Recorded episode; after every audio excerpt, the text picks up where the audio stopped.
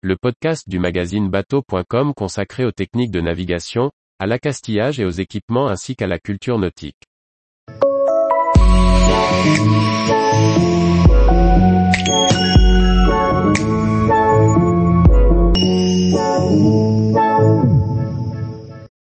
Trois bonnes pratiques peu connues pour préserver son bateau en aluminium.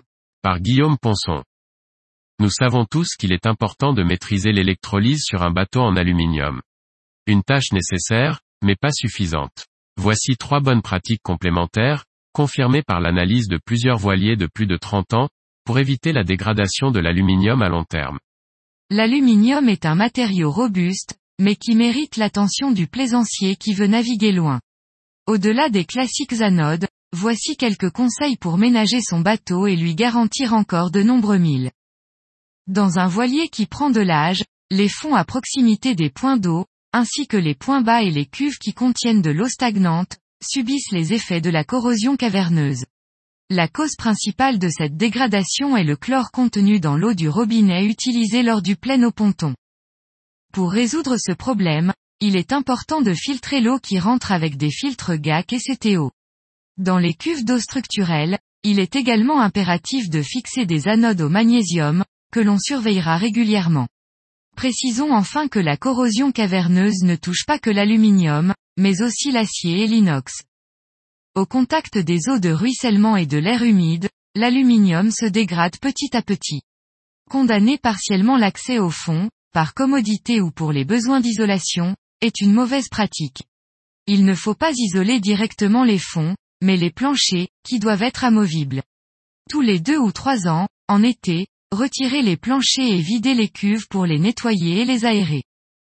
Enfin, recouvrir le tout d'une peinture, même de très bonne qualité, protégera l'aluminium les premières années, mais cette couche finira inévitablement par se dégrader. Cela créera des accès localisés à l'alliage, qui seront particulièrement vulnérables à tout type de corrosion. Pour éviter ce problème, il est possible d'utiliser des peintures anodiques et de repeindre régulièrement. Cependant, la bonne alternative à ce traitement coûteux est de laisser l'aluminium à nu, et de le surveiller.